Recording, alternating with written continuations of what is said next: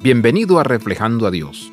En el siglo XXI, la historia de Abraham e Isaac es complicada desde muchas perspectivas. Aunque sabemos cómo termina, todavía sostenemos la respiración mientras el cuchillo tiembla en las manos del Padre.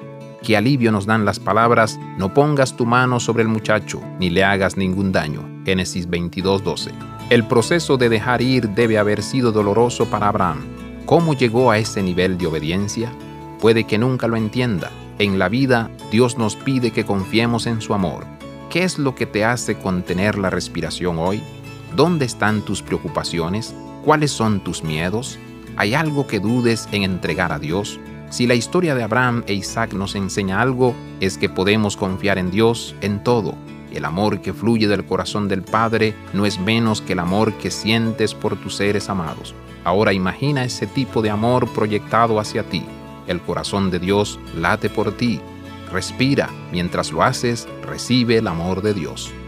Abraza la vida de santidad. Visita reflejandoadios.com.